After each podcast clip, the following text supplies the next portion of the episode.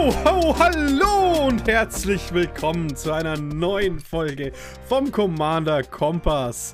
Äh, passend zum Ende gibt es nichts Schöneres, als eben aufs Jahr zurückzuschauen oder im aktuellen Jahr hoffen, dass das nächste besser wird.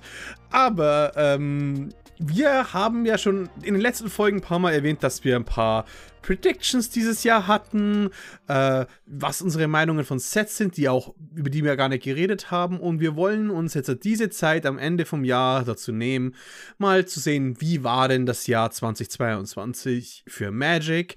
Und ähm, welche Produkte haben wir zum Beispiel noch nicht anges äh, angesprochen, wie war es persönlich für uns? Und was ist eigentlich aus unseren Voraussagungen gewesen? Waren wir Nostradami, Nostradamen oder äh, ein kompletter Reinfall, wie Nostradamus?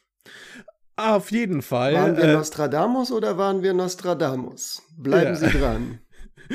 Und mit wir meine ich natürlich nicht nur mich, Freddy, sondern wie immer natürlich auch den Fritz und den Jochen. Hallo! Hi! Hallo an alle Leute da draußen, die ebenso wie ich einen kleinen Herzinfarkt bei Freddys Intro bekommen haben. Ich hoffe, eure Ohren sind noch dran und ihr seid noch bei uns. Für mich war es unerwartet weihnachtlich, weil Freddy heute einfach aussieht, als ob er so eine Herbstfee wäre, die ja. mit so einem Füllhorn durch die Gegend tanzt. Ja, tatsächlich mal meinen Hawaii-Hemd-Streak gebrochen, weil in der Wäsche. So. ich freue mich. Also ein absolut weltlicher Grund. Es wurde nicht gestohlen oder so. Nein. Ich freue mich auf die heutige Folge auch deswegen, weil sie ja immer jedes, jeder Jahresrückblick ist ja auch ein Rückblick auf den Commander Kompass. Und das ist unser zweites volles Jahr. Ne? Wir haben Ende 2020 angefangen. Mhm. 2021 war das erste Mal, dass wir Vorhersagen hatten und die dann am Jahresende in unserem Rückblick wieder sozusagen revisited haben. Und das ist eine schöne Tradition, die wir jetzt hiermit fortsetzen und hoffentlich für viele, viele Jahre noch fortsetzen. Und diesmal haben wir uns ganz besonders viel Mühe gegeben, äh, uns im Vorfeld nochmal genau anzugucken, was für Predictions wir getroffen haben oder auch nicht getroffen haben. Und die fließen jetzt einfach immer so ein bisschen mit ein, wenn wir unsere Gedanken zu den Sets dieses Jahr sagen und der zur großen ja, zu, zum großen Hausputz quasi, zum großen Fazit des Jahres kommen. Ja, allerdings. Vor allem waren ein paar Sachen dabei, wo wir, glaube ich, so eine, wo wir eine etwas apokalyptische Grundhaltung hatten in unserer Erwartung, aber dann komplett getäuscht wurden. Was schön ist, es ist immer besser, wenn man sich denkt, das wird irgendwie blöd und es wird dann besser. Was aber hier trotzdem, äh, ich möchte keine Lanze für den Pessimismus brechen. Optimisten sind nachweislich länger am Leben. Optimisten Länge. übrigens sind wir auch, weil wir uns äh, mal wieder einen kleinen Call to Action am Anfang der Folge zutrauen. Also wenn ihr auf Spotify seid, dann dürft ihr gerne auf Subscribe drücken oder auf Apple Podcasts äh, dürft ihr dasselbe machen und uns auch gerne ein Review äh, hinterlassen. Gibt wieder Shoutouts. Ihr könnt im ersten, in der ersten Folge, in der letzten Folge dieses Jahres oder der ersten Folge des nächsten Jahres einen Shoutout kriegen. Wer will das nicht?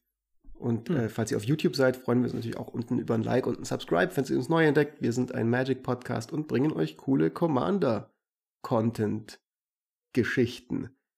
Und bevor wir jetzt durch die Sets des Jahres chronologisch durchgehen, vielleicht an euch beide, Freddy und Jochen, noch ähm, eine Frage. Wollen wir uns mal parallel jeder für sich im Hinterkopf eine Karte des Jahres noch überlegen, die wir am Ende statt der Karte der Woche vielleicht auspacken könnten? Könnte man machen, ja. ja.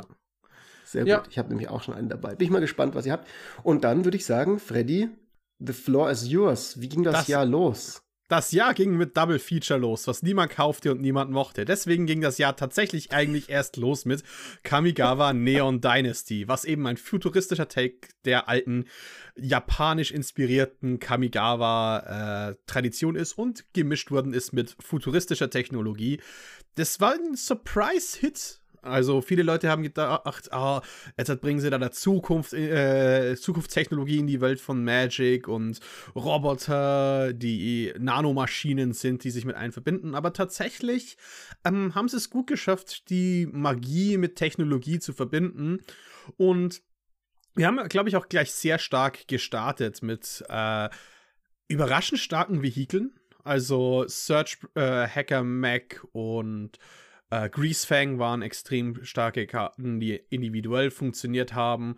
Und, was, was äh, haben die nochmal gemacht? Sag's mir nochmal kurz. Grease, äh, Greasefang ist eine Orsov-Legende, die. Ach, das war der. Genau, im Beginning of Combat, nee, nach Beginning of Combat reanimierst ja. du quasi ein Vehikel aus deinem Friedhof. Äh, mhm.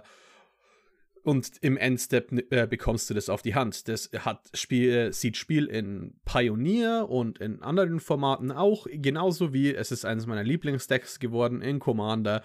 Gleichzeitig für viele Neuanfängerinnen war Shirokai ein anderer Vehicle Commander und einer meiner ersten Predictions war, es wird ein Esper-Shard kommen rund um Vehicle. Aber für, Überrasch Fürs Streets nächste of New Capenna war das die Prediction, ne? Ja, das war eine, das war eine Prediction für Streets genau. of New Capenna, aber tatsächlich waren Esper Vehicle sehr stark am Anfang des Jahres mit Neon Dynasty vertreten. Ja, also, das heißt aber, dass ja deine Prediction nicht gestimmt hat. Hat nicht gestimmt, aber tatsächlich haben Vehicle doch eine sehr große Rolle dieses Jahr gespielt. Das war doch aber, glaube ich, damals, als wir die Folge gemacht haben, auch schon absehbar. Ich erinnere mich, dass da schon ähm, ein bisschen Artwork rausgekommen war zu der Zeit von Neon Dynasty, von diesen Ratten auf dem Motorrad. Also es war so ein bisschen, das hat sich, glaube ich, schon angekündigt, dass, dass Leute auf, auf Fahrzeugen durch diese futuristische Kamigawa-Welt fahren. Mm, ich war ja, glaube ich, wenn ich mich richtig erinnere, sehr, sehr positiv eingestimmt gegenüber diesen futuristischen Tönen, die Magic dieses Jahr angenommen hat. Ich war sehr, sehr gespannt drauf. Und ich muss sagen, dass mir Neon Dynasty auch wirklich von der ganzen Ästhetik her gut gefallen hat. Also für mich war das eine schöne Set-Erfahrung. Ich habe dieses Jahr sehr, sehr wenig Karten gekauft tatsächlich. Also ich hatte schlicht und einfach nicht so viel Zeit für Magic ähm, aufgrund von verschiedenen Sachen. Und das hat sich auch so ausgewirkt, dass ich also sehr, sehr wenig tatsächlich Produkt gekauft habe. Aber mir hat Kamigawa Neon Dynasty gut gefallen und ich fand, dass sie das ähm, irgendwie hinbekommen haben, dass es auf jeden Fall was anderes ist, so Flavor und Lore und ästhetisch mäßig als das typische Magic Set. Aber ich kann mir gut vorstellen, dass das im Multiversum ist, diese Plane, und sie ist nicht total rausgefallen aus dem, was Magic macht. Und sie war irgendwie insgesamt, sie hat sich sehr hochwertig, fand ich, sehr high gloss irgendwie angefühlt, so die Artwork und alles. Ich war ganz froh, dass äh, ich hatte zu Kamigawa ja gesagt, dass ich, also, dass ich, wenn ich glaube, dass so ein futuristischer Look funktionieren kann, dann wohl am ehesten da, weil ein Samurai-Schwert ist halt ein Samurai-Schwert, äh, ob das jetzt mit mhm. Laser ist oder nicht. Mhm. Ähm, ich mag immer noch nicht Ratten auf Motorrädern. Das hat mich, das, das hat mich dieses Jahr über, hat es es nicht geschafft, mich davon zu überzeugen. Ja. Ähm, aber insgesamt fand ich es auch ein schönes Set. Es hat auch zwei schöne Commander-Decks mitgebracht, weil sowohl das Vehicles-Deck als auch das ähm, Modified-Deck war echt schön eigentlich und gut auch war gut zu spielen, wenn ich es getestet habe. Mhm. Und ich machte eigentlich auch ähm, Modified. Ich mag das, wenn man also irgendwann muss ja auch Magic dazu kommen, dass es aus den vielen Begriffen, die da immer neu dazukommen, dass es halt mal irgendwann so äh, ein paar Regenschirme aufspannt, wo man dann mehrere Sachen drunter tun kann. Und das fand ich mit Modified ganz elegant gelöst eigentlich. Abgesehen davon, dass das Deck auch cool war und dass so solche Sachen wie Golden, wenn was Modified ist, das ist eigentlich schön, das fand ich ganz cool. Ich mochte außerdem, dass Chingitaxias drin war, denn das hat sich ja auch so durchs Jahr gezogen, dass immer mal wieder Phyrexianer aufgetaucht sind. Das war ja seit Kaltheim. Und Chingitaxias ist nicht mein Lieblingsprätor, aber er ist irgendwie. Er ist cool, weil er, weiß nicht, der ist so auf eine Art und Weise böse, die ich persönlich nicht verstehe. Weil so For Science Bösewichte kann ich immer nicht wirklich nachvollziehen, aber ich mag die eigentlich ganz gern. Du bist halt einfach ein Goblin-Gehirn. Ich war, so. Ich war ein bisschen negativer, glaube ich, aber eher, weil ich äh, ein bisschen ästhetische Sorgen und Ängste gehabt habe äh, gegenüber Neon Dynasty, was welche sich dann eben als falsch behauptet haben im, größ äh, im größten Sinne. Die sind aber in Streets of New Capenna wahr geworden. ja, bevor wir, bevor wir aber zu Streets of New Capenna kommen, ähm, äh, eine Prediction, die ich gemacht habe und die sich nicht erfüllt hat, konkret zu Neon Dynasty noch. Äh, vielleicht kann unser wundervoller Videoeditor Matthias unten so eine Scorecard oder sowas einblenden. Mal gucken, vielleicht hat er genug Zeit dafür. Shoutout an dieser Stelle auf jeden Fall an diesen absoluten Ehrenmann, der immer unsere grandiosen YouTube-Videos bastelt. Ich habe damals vorhergesagt, fälschlicherweise, vielleicht auch einfach nur war die Hoffnung die Mutter des Gedankens, dass die Zubera wieder auftauchen in Neon Dynasty. Das waren diese, diese Viecher aus dem originalen Kamigawa, das waren irgendwelche, ja, das ist einfach ein Kreaturentyp, da gibt's irgendwie sieben Stück Zubera Spirits. Ähm, irgendwelche, ja, ich weiß gar nicht genau, was das sind, so irgendwelche Geisterviecher einfach. Und irgendwie hatte ich gedacht, so, die sind doch cool und die könnten irgendwie doch auf Neon Dynasty wieder auftauchen und nix war's. Ähm, keine Zuberas. Ich glaube, das war, weil sie äh, einfach auf, die, auf diese ganzen Unterscheidungen verzichtet haben und ähm, nur noch, also Kami kam ja noch vor, namentlich, aber ich glaube, sie haben es generell in Kamigawa Neon Dynasty eher so weltliche Ebene und dann diese Spirit Realm. Ja. Und haben dann so ein bisschen drauf, aber es ging ja darum, dass man, dass die in der Welt verknüpft sind, aber ja, die Zubera habe ich jetzt auch nicht entdeckt. Nun gut. Neon Dynasty, Dynasty hat uns relativ gut gefallen. Was war mit Streets of New Capenna? Tatsächlich mein schlecht bewertetes Set dieses und letztes Jahr. Ich mochte es mit der Zeit nur noch weniger. Streets of New Capenna war, war das Set, das mit Art Deco überzeugen wollte. Es war das größte Set dieses Jahr, vier Monate im Draft. Äh, es hatte fünf Decks, ähm, Set-Exclusives, sehr viele Dinge, also unglaublich viele Karten kamen aus Streets of New Capenna. Und gefühlt waren alle Tiere in den Anzug. Oder Tiere in, mit Hut. Ähm, das war einer der großen ästhetischen Dinge, die mir nicht gefallen haben. Mm und dass die Aufteilung in Charts ähm, nicht so funktioniert hat. Also tatsächlich, wenn du versuchst, die bösen Fraktionen so leicht unterschiedliche zu machen, so das sind die die äh, alles ausspionieren. Das sind die Lo äh, bösen äh, Lawyer, das sind die, die äh, auf die Straße gehen. Die haben sich alle nicht so nach in, äh, in individuellen angefühlt. Also tatsächlich war, äh, war die Identität jeder einzelne dieser Fraktionen ähm, so ähnlich, weil ja klar, aber als Anwalt musst du trotzdem wissen, was Leute gemacht haben und dann brauchst du trotzdem das Wissen der Obscura und dann brauchst du für die Obscura trotzdem für die Aktionen. Also das hat alles nicht so schön ineinander gegriffen, sodass das sehr viel sich nach Einheitsbrei angefühlt hat. Plus für mich ist oft das Dra äh, Draften der Weg, wie ich an Karten komme und meine Fresse war das Draftset schlecht. Tatsächlich gab es auf Arena eine gefixte Version dieses Draftsets als einziges Mal, wo sie es für irgendein Set gemacht haben. Und das wurde halt dann boykottiert hart von Leuten wie äh, zum Beispiel Exit, also Danny Weinhardt, weil es äh, Frechheit war.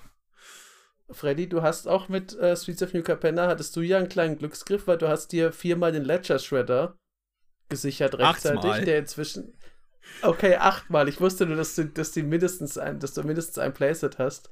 Äh, diesen blauen 1-3-Vogel und wenn immer jemand seinen zweiten Zug pro Runde äh, castet, darf er conniven. Also du ziehst eine Karte, wirfst eine Karte ab und wenn das eine Non-Land-Karte ist, kommt eine plus 1 plus 1 Marke auf den Ledger Shredder.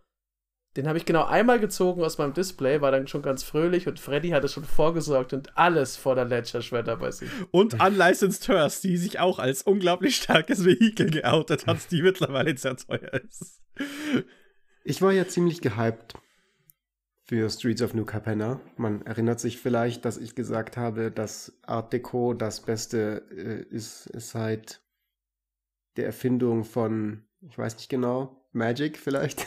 also ähm, äh, ich bin ein ganz riesiger Fan gewesen. Ich bin ein riesiger, riesiger Wedge-Fan auch. Ich habe mir heute unsere alte Folge nochmal angehört und wir waren uns in der Folge nicht mehr hundertprozentig sicher, ob zu dem Zeitpunkt, als wir die aufgenommen haben, schon confirmed war, dass es Wedges werden oder nicht.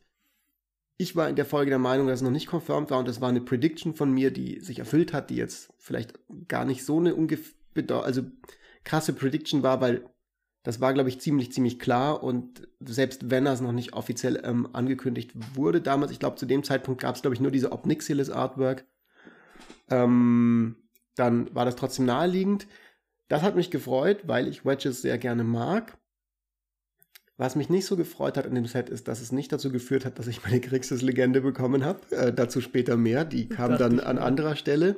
Aber das war so ein bisschen eine Enttäuschung für mich. Und ich muss, was die Ästhetik angeht, Freddy, mit dir tatsächlich übereinstimmen. Ähm, es ist irgendwie dem Set für mich nicht gelungen, einen richtig ähm, interessanten Look zu entwickeln. Weil so geil das Art Deco ist, so geil mir die Promo-Artwork und der Schriftzug vom Set, das Logo gefällt, so Ravnica-mäßig sah dann letztlich eigentlich die Artwork aus. Also es sah irgendwie, ich bin so, mein Gehirn ist bei Magic so geprimed, große Stadt, ah, Ravnica. Und es sah einfach nicht so unfassbar anders aus. Die Unterschiede waren zu klein. Und es gibt immer mal wieder so Magic-Sets, wo ich das Gefühl habe, also es gibt manchmal welche, wo ich finde, so die ganze Formsprache ist so geil und hochwertig und einheitlich. Neon Dynasty war so ein Set, das hat irgendwie so eine richtig schöne Ästhetik entwickelt. Ähm, es gibt ein paar Sets, die das, die, das die das immer wieder mal schaffen. Und dann gibt es ab und zu welche, wo ich das Gefühl habe, das ganze Set wirkt irgendwie ein bisschen lieblos zusammengeschustert, ein bisschen so aus der Dose, ein bisschen wie Plastik. Und Streets of Nicopenna war leider so ein Set, das so, wenn ich mir das jetzt angucke auf Scryfall und so durchgucke, das sieht so ein bisschen Plastik aus. Also wie so Farbkleckse, die Karten sehen alle sehr, sehr ähnlich aus. Also Freddy, wie du sagst, Tiere mit Hüten oder Anzügen. Ähm, das ist die eine Sache und es hat mich letztendlich dann auch flavormäßig nicht so gecatcht. Ich fand am Anfang, dachte ich wirklich so, okay, es ist wie Batman The Animated Series, ich habe diese Stadt, überall sind irgendwie Verbrecher und so. Aber dieses Konzept funktioniert eigentlich nur, wenn das wirklich Verbrecher sind. Also wenn es wirklich eine Art von Recht und Gesetz gibt, dass die Leute ja. brechen und nicht, wenn quasi sie auch die Regierung sind. Und die Regierung ist einfach Mafia und die Anwälte sind Mafia und die Mafia ist Mafia und alle sind Mafia. Und es gibt gar keinen Gesetzeshüter. Das funktioniert die, dann einfach nicht mehr so ganz. Die Idee äh, am Anfang war ja irgendwie so, ach ja, es sind so Engel gegen Dämonen in der, in der Idee dahinter, weil es war ja die ja. City of Fallen Angels quasi. Und dann sind die Engel aber Teil von Obscura. Na, die Engel sind ja lustiger. Also in der Lore sind die Engel ja fast alle tot. Und dann kommen sie ja, sind ja in diesen Statuen drin und äh, sind Teil von dieser Droge. Also man macht aus denen diese komische Droge. Also insgesamt muss ich sagen, so als, Einste als Einstieg fand ich das jetzt auch nicht stark, dass ich jetzt sagen würde, ich möchte jetzt im nächsten Jahr zurück nach New Capenna. Das ähm, hat zum Beispiel, Eldraine hatte bisher auch nur ein Set. Gut, äh, wir wissen schon, dass noch eins kommen wird nächstes Jahr, aber es war mit Eldraine leichter, weil das sind Märchen, dazu hat man einfach einen anderen Zugang. Also so gibt es zumindest. Märchen erkenne ich schneller, die kann ich schneller einfach lesen in ihrer ganzen Art. Und hier ist genau wie du gesagt hast, Fritz, das hatten wir ja auch, glaube ich, in dem, äh, als wir die Folge gemacht haben mit den Predictions. Es gibt halt keine Polizisten. Ja. Und wir haben bei der Set-Review auch schon drüber gesprochen. Also ja, es gibt keinen wirklichen Bösewicht. Und wo ist der Unterschied, ob, ob Nixilis einen Bandenkrieg anzettelt oder ob es einen normalen Bandenkrieg gibt? Also ehrlich gesagt ist es doch gehupft wie gesprungen. Mhm. Ähm, relativ wurscht. Ich fand die Artworks ganz schön, aber ich muss auch zustimmen, ich habe ja, das ist so ein bisschen zum Vergessen, das Set. Ich mag daran aber, dass ich eine Kollegin und Freundin mit dem Maestros-Set dazu gebracht habe, mit Commander anzufangen. Das ist natürlich immer gut. Äh, neue, neue Leute im, im, Kult sind immer gerne willkommen. Genau, und da bin ich etwas versöhnt. Ähm, aber Maestros Massaker war, glaube ich, auch eins der, der lustigeren Sachen. Wo jetzt, jetzt, wenn ich zurückschaue, übrigens auf das Set in der Vorbereitung, musste ich dran denken, wie viele Leute von Kit Kanto in die Irre geführt wurden, dieser, ich nenne sie absichtlich Naya-Legende, äh, Kit Kanto Mayhem Diva, diese 3-3er Katzenbaden-Druiden, ähm, die Citizens macht, wenn sie reinkommt und sagt, dass zu Beginn des Kampfes von jedem Spielers Zug ähm, man zwei Kreaturen tappen kann und eine Kreatur golden. Ja. Und wir haben es mit Niklas erlebt, aber ich habe noch mindestens unabhängig davon drei andere Leute getroffen, die ebenfalls so, ah ja, da kann man alles golden, was man findet. Nein. Du kannst nur eine Sache. Und so golden. wurden sie. Ja. So wurden sie in die Falle gelockt. yeah. Wir hatten ähm, ein paar Predictions bei dem Set. Die eine hatten wir gerade schon mit Freddy äh, und dem Esper Vehicle Clan, die nicht ganz eingetreten ist. Aber Jochen, du hast dich auch nicht gerade mit Ruhm bekleckert.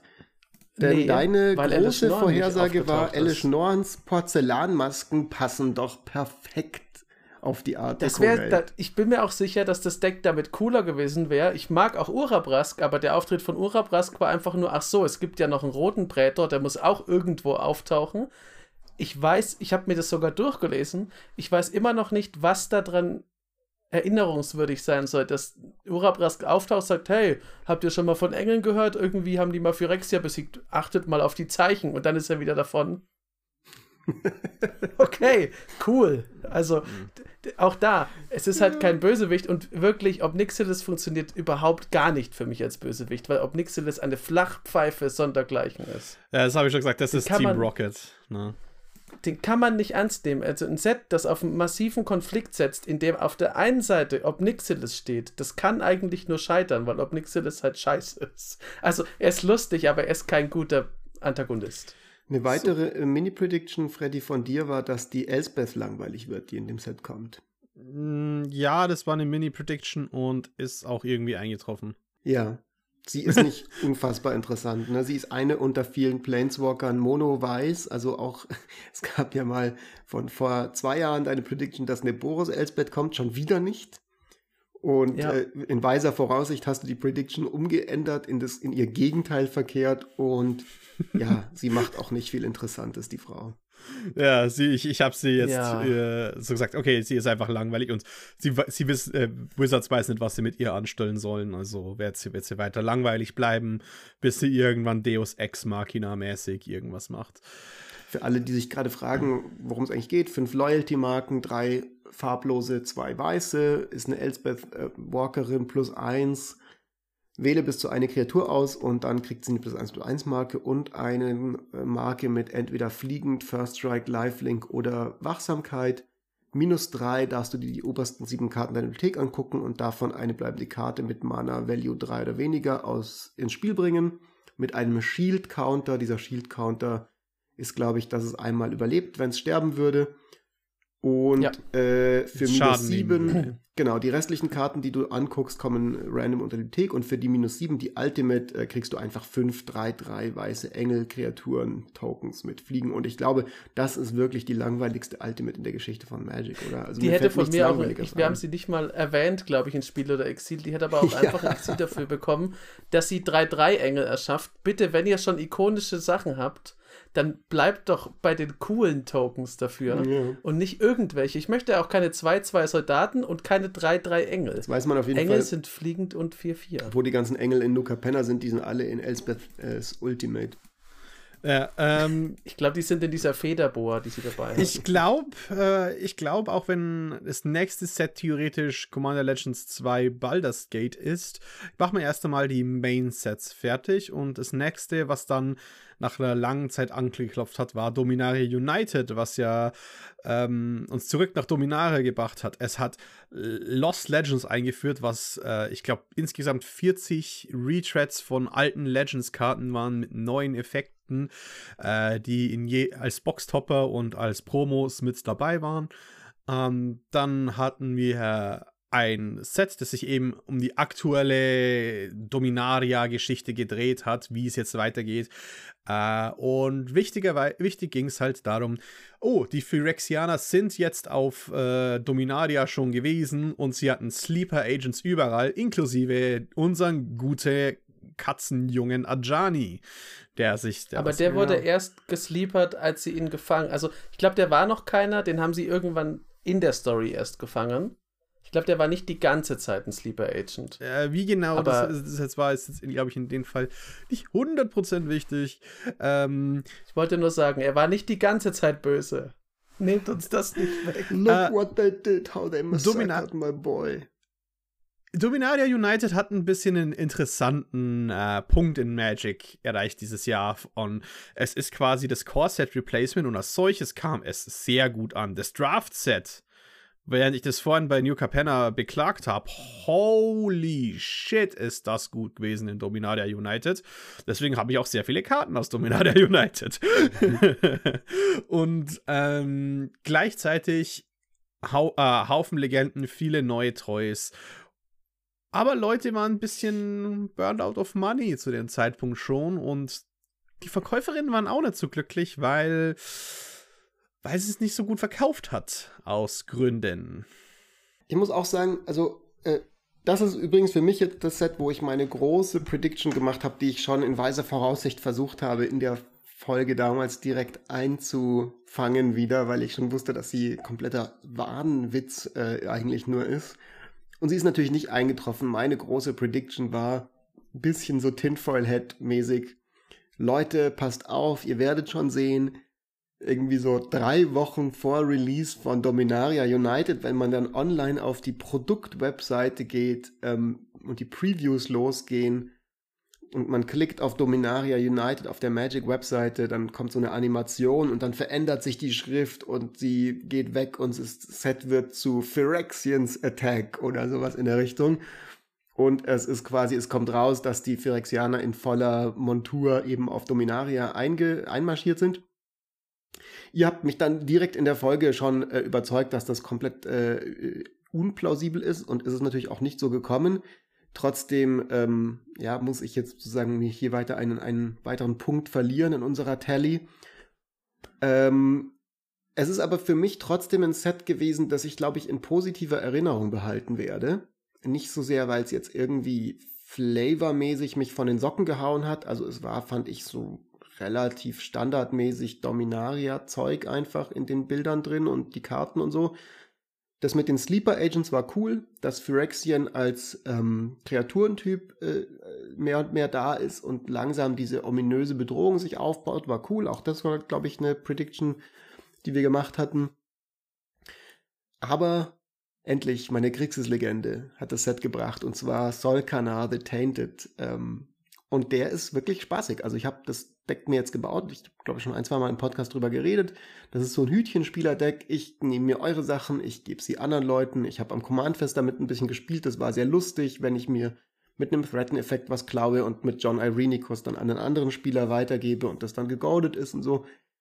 Und ähm, Solkana selber mit seinem quasi unter der Kontrolle von verschiedenen Spielern ins Spiel zurückkommen Effekt passt so ein bisschen dazu.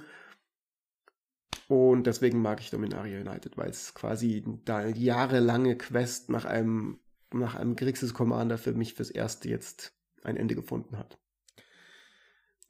Ich mochte an dem Set, das hat sich angefühlt, als ob man nach Hause kommt, auch wenn zu Hause dann überall Phyrexianer sitzen, aber man ist wenigstens daheim. ähm, das war zum Beispiel im Vergleich zu, zu New Capenna, auch wenn es ein bisschen unfair ist, weil natürlich New Capenna nicht die Zeit hatte, sich zu etablieren, aber das war, finde ich, eine sehr schöne Anknüpfung an die alte Magic-Geschichte, weil Dominaria ist ja sowieso sehr schwer beladen mit, mit Historie, aber das war, finde ich, sehr cool umgesetzt. Auch der, ich muss sagen, ist wahrscheinlich mein Lieblings-Mini-Animationsstück äh, dieses Jahr aus Magic, ist der Trailer mit Ajani, in der er erst normal redet, während sich die Kamera um ihn dreht, dann seine Stimme sich so mechanisch verzerrt und man sieht, dass er ein Sleeper Agent ist. Ähm, und er meint, dass alles zusammengenäht wird in die Einheit.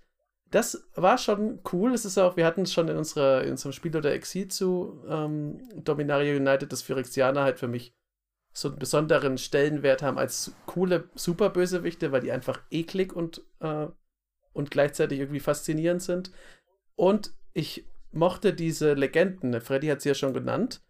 Ähm, ich habe mir auch, so wie äh, Fritz mit seinem Solkanar bedient wurde, habe ich mir äh, Jedid Ojanen geholt, Jedid Ojanen Mercenary, eine Band-Legende, nachdem wir letzte Folge erst über Band gesprochen haben. Ja. Ähm, 3-3 kostet 1 und Azorius und immer wenn der oder eine andere Legendary aufs Feld kommen, kann man grün bezahlen und dann kriegt man eine 2-2-Katze mit Forest Walk was alles irgendwie verbindet, was Jedit Ojanen jemals war. Und gleichzeitig hat es mir die Chance gegeben, mal so ein Legendaries Meta Deck zu bauen. Und das hat mich sehr erfreut. Generell war ich einfach, weiß ich nicht, das war hat gute Stimmung gemacht dieses Set. Und ich es ist schwer zu beschreiben, das hat mich einfach auch noch mehr erwischt als dann Brothers vor Wobei ich das ehrlich gesagt umgekehrt gedacht hatte. Am, Dominaria United am, war in unseren Predictions auch, glaube ich, das Set, was am wenigsten Hype hatte. Also tatsächlich war es entweder Brothers War ja. oder ähm, dann eines der anderen Sets. Aber das war ist tatsächlich untergegangen als erstes und ich, überraschender Hit. Also ich, ich kann es nicht, äh, ich weiß nicht wieso, aber irgendwie haben mich, mir die Draftgötter gesagt, Erdhai muss mein Seelentier sein. Ich habe mittlerweile neun von diesen Kerl allein durch Drafts. Ich habe mir ich glaub, nie ich einen gekauft. ich weiß nicht, wieso Airtime ich so mag. ich, ich muss da tatsächlich wirklich nochmal einwerfen, dass, ähm, einfach um das nochmal wirklich klar zu machen, ähm, ich glaube, mir wird Dominaria United jetzt nicht als besonders krasses Set in Erinnerung bleiben, abgesehen von Solkana. Das muss ich, muss ich leider schon so sagen. Es ist so ein bisschen irgendwie kennst du einen, kennst du alle, so ist mal wieder, also so diese Dominaria Ästhetik und Formsprache, ich fand's endgeil beim ersten Return to Dominaria, das hat mir richtig gefallen und ich habe damals auch richtig viel gedraftet, deswegen verstehe ich voll, dass das auch natürlich so die Beziehung, die man zu einem Set hat, total beeinflusst. Diesmal war es nicht so der Fall. Wir haben aber noch eine Prediction zu dem Set, Freddy. Äh, ja, genau. Nicht, ob du dich äh, daran erinnerst. Doch, ich weiß. Und zwar äh, habe ich gesagt, dass der Main Villain Gix sein wird und der Krux an Dominaria United eigentlich äh, eher Phyrexianer gegen Phyrexianer sein wird, was sich als äh, 20% korrekt behauptet hat, weil Rona macht ja ihre eigene Sache mit, mit Airtight. Sie ist nicht für die Maschinenorthodoxie. Äh, aber es ist nicht, äh, ja, Rona ist der Disciple äh, of Gix, also die äh, Abkömmling. Also da sind die Hände drin. Es geht tatsächlich ein bisschen darum, als Subplot, als B-Plot, nicht als Mainplot. Und damit habe ich halt, äh, lag ich halt wirklich falsch. Ich bin, äh, ich bin gespannt, ob sie weiterhin die Idee von alten Phyrexia versus New Phyrexia aufmachen werden in All Will Be One. Ähm, aber aktuell bin ich, äh, ist es ein C-Plot, meine Prediction. ich bin übrigens äh, eine Sache noch. In Dominaria United kam Domain wieder zurück, eine Mechanik. Ich weiß nicht, gab es Menschen? Schreibt es bitte in die Kommentare. Gab es Leute unter euch, die gesagt haben, also Domain wünsche ich mir schon mal wieder zurück. Das war doch eigentlich ganz schön. Ich glaube nämlich, es gab diese Leute nicht, aber wir haben halt wieder Domain und da wir der Commander-Kompass sind, muss man ja leider sagen, dass für Commander Domain meistens ziemlich mau ist. Ja. Und so ist es hier auch. Äh, das darf es in den. Ja. Also, wenn es in den Main-Set ist, darf das sein. Also tatsächlich. Ja, ja, aber ich meine ja nur, das war so in meinem Rückblick, muss ich sagen, ich verstehe schon, warum es drin ist. Es hat ja viele Anknüpfungspunkte auch an auch das mit der Coalition und dem ganzen Zeug und da ist ja immer Domain mit dabei gewesen. Aber so im Commander-Rückblick muss ich sagen, ja, ist okay, dass Domain als Mechanik wieder da ist, aber das ist für mich unnütz wie ein Kopf. Ja, aber es sind für mich auch Shield-Counter und darüber beschweren wir uns auch nicht. also ich bin Du kannst dich darüber beschweren. Also tatsächlich ist, ist sowas, wenn in den Main-Sets für andere Formate, ich, ich, ich hab's lieber, wenn in Main-Sets Mechaniken für andere Formate drin sind, wie eben Domain, mit dem man nicht unbedingt in äh, Commander so interagieren kann, weil dann kann man es eben auch richtig balancen und hat halt ein bisschen eine klare Distinction von Destin-Karten für äh, Modern in dem Fall. Also Leyline Binding ist ja, glaube ich, die Domain-Karte, die da, da besonders herausgestochen ist. Dieses Removal-Spell, was, wenn man volle Domain hat, nur ein Weiß kostet. Ähm, genau. Äh, wollen wir dann weiter zu Brothers War? Ja, sehr gerne. Und ich glaube, Freddy, bitte gib uns wieder die, den Rundown. Genau.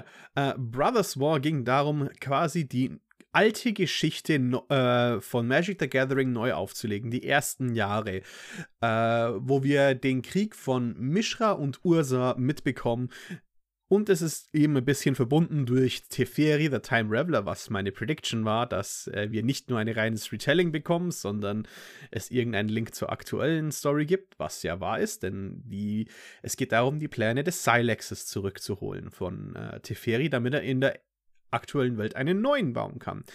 Um was es aber eigentlich geht, ist eben die Geschichte von Mishra und Ursa von klein auf bis hin zum Krieg, wie der Krieg ausging und ähm, alles äh, drumrum zu, an, anzuschauen. Die Charaktere, die damals gestorben sind, äh, neu, äh, neu zu bekommen, Lore-Charaktere, von denen wir gehört haben, aber die nie eine Karte bekommen haben, wie Tokasia.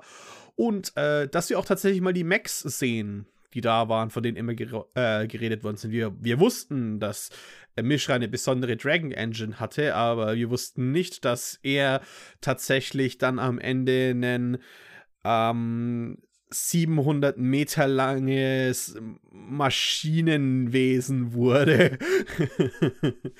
Deswegen halt dann Ursa äh, alles in die Luft gejagt hat, die Eiszeit ausgelöst hat und ähm, das Multiversum destabilisiert.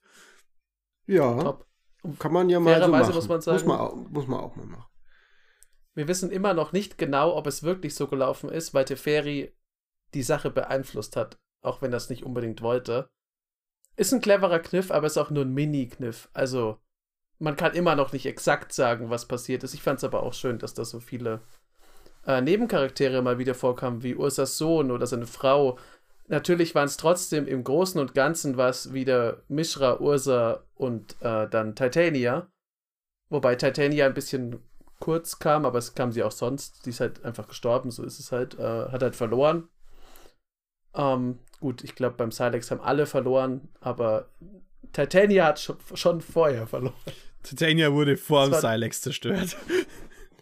Das war ja eine deiner Vorhersagen, äh, Jochen, dass es eine Titania geben wird in dem Set. Und du hattest recht. Ja, ohne wäre es auch blöd. Also, das wäre halt doof gewesen, weil die können ja nicht quasi den Punkt machen, wo sie den Silex auslösen und dann mhm. aber halt die eine, wo man jetzt weiß, wo, wo man sagen könnte, die eine Kraft für das Gute. Denn wenn man eine Sache nochmal bestätigt bekommen hat, dann wird, dass weder Ursa noch Mishra gut waren und dass Mishra noch böser ist als Ursa, aber Ursa auf keinen Fall irgendwie irgend, der ist auf keinem Level mit einer Elspeth zum Beispiel oder sowas. Der ist einfach schon sehr, sehr, sehr grau. Na, der ist der straight up ein Villain. Es geht um zwei böse Charaktere, die sich sehr, die sich extrem hassen und an Hinterlistigkeit nur übertrumpfen. Der Grund, Jetzt weswegen Ursa eben nicht äh, der, äh, als gut angesehen wird, ist wegen zum Beispiel Charakter guten Charakteren, die seinen Namen dann verbessert haben, aka Wind, Grace und Jared und solche. Und jetzt die große Frage, die wir in der Folge, in der Jahresausblicksfolge vor einem Jahr hatten. Sind Mishra und Urza gut getroffen in dem Set, unserer Meinung nach? Und das Interessante ist ja, das hat keiner von uns kommen sehen, dass sie verschiedene Mishras und verschiedene Urzas gebracht ja. haben. Eine Prediction damals von mir war, dass der Mishra im Set, oh, wie naiv wir doch waren, ähm, Commander äh, für Commander designt ist, also sprich nicht ähm, so äh, wie der alte Mishra, der, der Grixis Mishra, ähm, verschiedene Namen irgendwie referenziert und dass die, das war mehr so eine Hoffnung als eine Prediction, nicht super, super broken sein werden. Also wir haben es mit, verglichen mit der Jorgenmoth-Karte, wir haben gehofft, dass quasi die Karten, die in diesen, dass Wizards nicht diese, der, der Versuchung erliegt, diese Karten, die Mishra und Urza-Karte oder Karten jetzt in dem Fall, ähm, unfassbar krass powerful zu machen, nur weil es so dermaßen ähm, ikonische Charaktere sind. Und ich würde sagen, vorsichtig hat sich das erfüllt, oder? Im Großen und Ganzen. Mit, mit der kleinen halben Ausnahme, dass der Mishra aus den Commander-Sets, die dazugehören, ja durchaus in der Lage ist, alles zu verwüsten, weil man den relativ leicht brechen kann. Aber sonst würde ich dir auch zustimmen, sonst gab es jetzt, also es war auf keinen Fall irgendwas dabei, das sofort wie der, wie der erste Ursa aufgeschlagen ist. Wo man, oder eben Yorkmoth. Ja. Ich glaube, ich habe gesagt, Aber, der wird ein Fan-Favorite und eine der teuersten Karten im Set und das ist hier, glaube ich, auch zugetroffen. Also, ich weiß nicht, wie teuer der war, aber ganz am Anfang hatte er mal, glaube ich, ein bisschen einen Hype, wo er dann auch äh, 15, 16 Euro wurde oder so, als äh, Karte, die eigentlich gar nicht mal so stark war. Also, die Fans haben auf jeden Fall den Mishra aufgekauft. Ähm, ja, es, ich habe eigentlich relativ wenig zu sagen. Ich bin ein bisschen. ich, ich mocht's, aber ähm, es gab so einen Transformer Living Metal Ding, das alles so ein bisschen mein Hype gekillt hat, weil ich tatsächlich einfach die Artworks grauenhaft schlecht finde von all von den Transformers Saturday Night Cartoon Karten. Ja. Also es sind halt ja, nur Screenshots aus den 80er Jahre Low-Res Cartoon. Da stimme ich dir zu. Also ich habe auch gemerkt, ähm, äh, vielleicht reden wir nachher nochmal über so Universes Beyond und diese ganzen Franchising, Secret Layers und so, aber mir sind die wirklich alle relativ, also ich habe die ziemlich ignoriert alle ähm, ähm, und die haben mir auch eigentlich fast alle nicht so gefallen. Das Transformers-Ding schon. Äh, zu Brothers War selber, weil ich jetzt bei den anderen Sets auch immer so ein bisschen was über die Ästhetik gesagt habe, hat, hab, da habe ich mir nicht so viel davon erwartet, weil ich auch nicht so der Super Brothers War Lore Buff bin wie ihr zwei. Ähm, ich weiß noch, dass damals diese Promo-Artwork mit, diesen, mit dieser Mech-Armee, die fand ich geil. Und das Set ist von der Ästhetik her cool. Das ist wieder ein Beispiel für wie, Neon Dynasty für ein Set, das so eine klare, durchgängige, einzigartige ästhetische Sprache spricht. Also ich mag diese ganzen, vor allem diese ganzen Tran, Maschinen, die da rumlaufen. Die sehen irgendwie cool aus und ich finde, man sieht dem an, dass es eben nicht Phyrexianer sind. Es ist kein Myrodin-Kram und es ist auch nichts von irgendwie Ravnica oder sowas zum Beispiel. Also es ist irgendwie eine eigene Art von Formsprache, die sich da durchzieht, die sehr, sehr irgendwie distinkt und einzigartig ist und das gefällt mir. Und für mich war Brothers War so die positive Überraschung des Jahres, weil das war eins der Sets, wo ich mir im Vorfeld gar nicht viel davon erwartet habe und mir so dachte, so ja, mein Gott, schauen wir mal. Meine ganze Vorfreude Freude war eigentlich mit Neon Dynasty und, und Streets of New Capenna irgendwie schon aufgebündelt. Und es ist dann ein erstaunlich cooles Set geworden, fand ich. Das also Set, für, erstaunlich das- für mich, ja. überraschend cool. das Set fühlt sich alt an, auch wenn es ein neues Set ist. ja. Ich mochte daran, dass sie es geschafft haben. Und das hat New Capenna zum Beispiel für mich nicht geschafft. In New Capenna gibt es ja diesen Typen mit der Knarre, mit dieser Tommy Gun, die Blitze schießt. Äh, das ist so für mich das Sinnbild oder halt generell, dass die Autos aussehen wie Autos in New Capenna. Das, das hat für mich so ein bisschen, das hat nicht so richtig funktioniert. Aber hier in Brothers War hat man gesehen, man kann offenbar in Magic best, äh, im besten und coolsten Sinne sogar Fallschirmjäger oder sowas darstellen. Also es gibt jetzt Fallschirmspringer-Truppen, die von übergroßen Transporttop dann abgeworfen werden und sowas wie also es gibt sogar diesen, ähm, ich weiß nicht, wie die Karte heißt, auf jeden Fall, das ist so ein Armbrustschütze und neben ihm steht ein Magier und die arbeiten zusammen, damit der Schuss dann zielsuchend ist. Und drunter steht Target Acquired. Und das ist halt, das wäre Quatsch, wenn der eine Rakete in der Hand hätte, aber so ist es ziemlich cool gemacht. Und ich stimme euch absolut zu, wenn man diese, diese Roboter sind einfach, die sind super cool. Ich meine, es gibt ja phyrexianische Maschinen in dem Set Ja. auf Mishras Seite. Aber die sind so klar abzugrenzen und auch das, sowohl Mishra, der hat ja diese langen, diese langbeinigen, eher insektoiden Teile, die halt voll auf Angriff sind, und auf der anderen Seite Ursa mit diesen super bulky Robotern, die aussehen wie, äh, wie so untersetzte Ritter, die halt einfach auch keinen Hals haben, sondern wo der Kopf, äh, wo der Helm direkt auf den Schultern sitzt und dann sind hinten drin Mhm. noch Soldaten und anderes äh, Gerümpel absolut cool gemacht. Also so vom Aussehen her, vom ganzen Flavor fand ich das auch geil, aber trotzdem hat mich halt aus irgendeinem Grund hat mich Dominaria United ein bisschen mehr gekriegt, weil ich das mit den Sleeper Agents wirklich, Mhm. wirklich cool fand. Und das hat hier so ein bisschen gefehlt, weil man weiß ja, dass Mishra böse ist. Man weiß, dass Mishra irgendwann für Rexia erlegen ist. Das wusste man schon. Ja. Und man weiß ja, dass es mit der Explosion des Silex endet.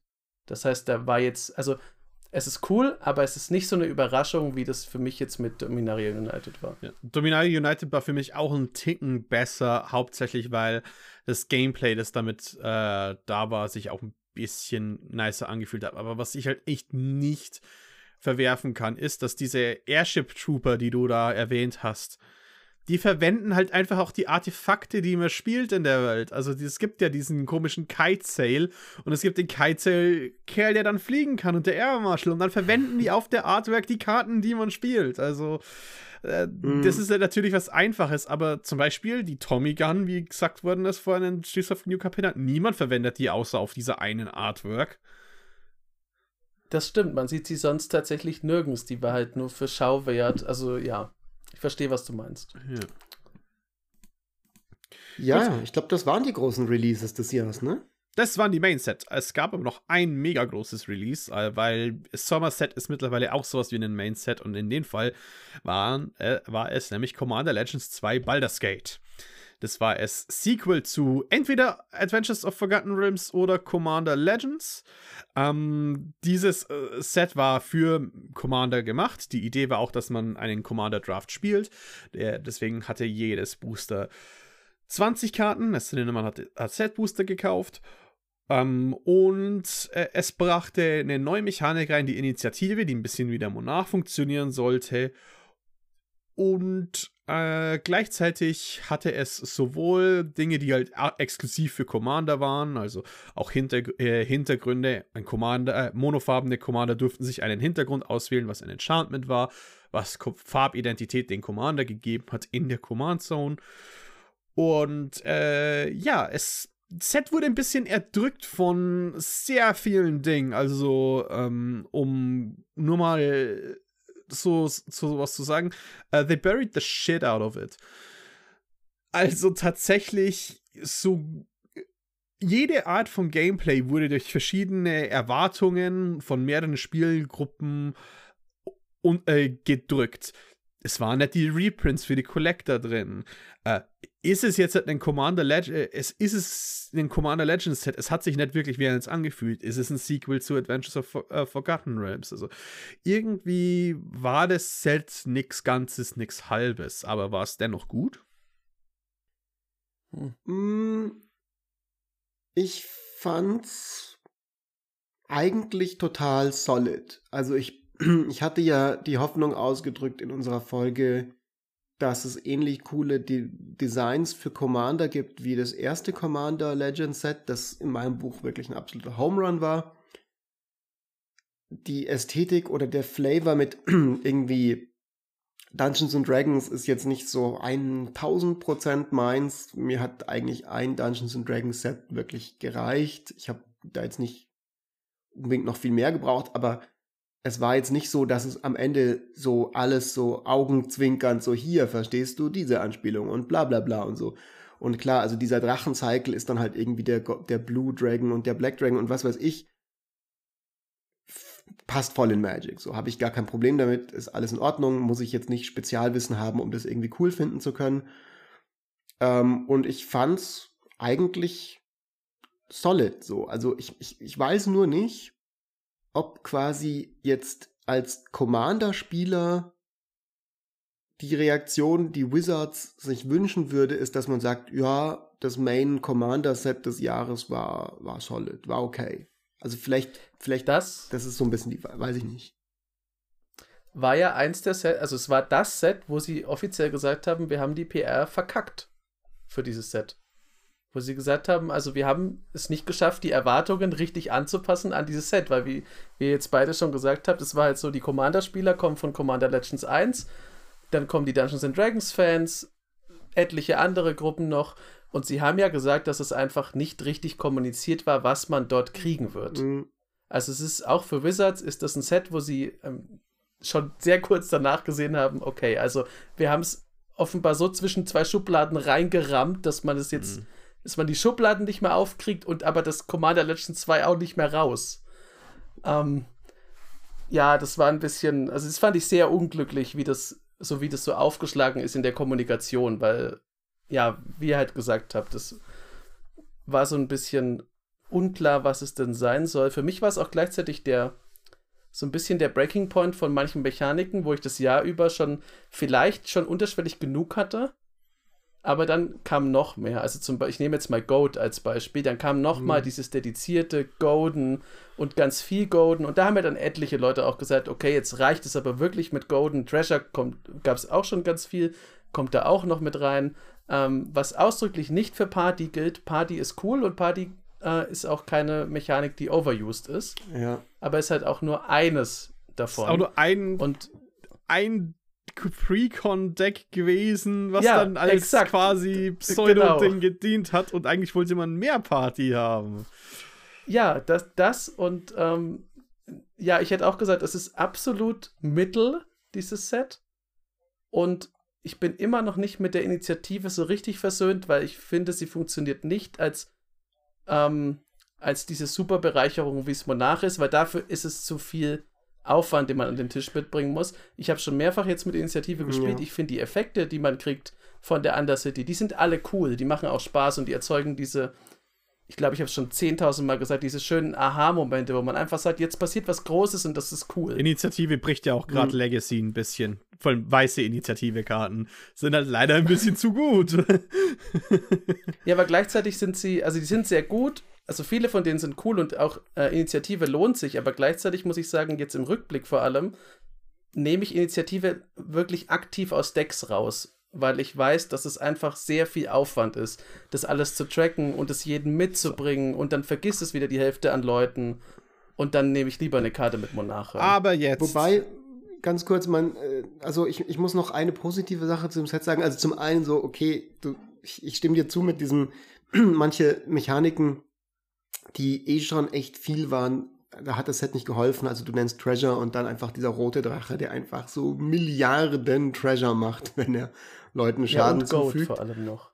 Ähm, ich fand aber, ich habe jetzt gerade noch mal so ein bisschen durchgescrollt durch das Set. Für mich war das, ich habe ja am Anfang erwähnt, ich habe relativ wenig Produkt konsumiert und in dem Set sind, glaube ich, so für mich die coolsten Kartendesigns ähm, drin gewesen des Jahres. Also John Irenicus, ich glaube, als Commander kann der seine Schwächen haben, ähm, äh, aber äh, als Karte, ich finde den ein total witziges Design.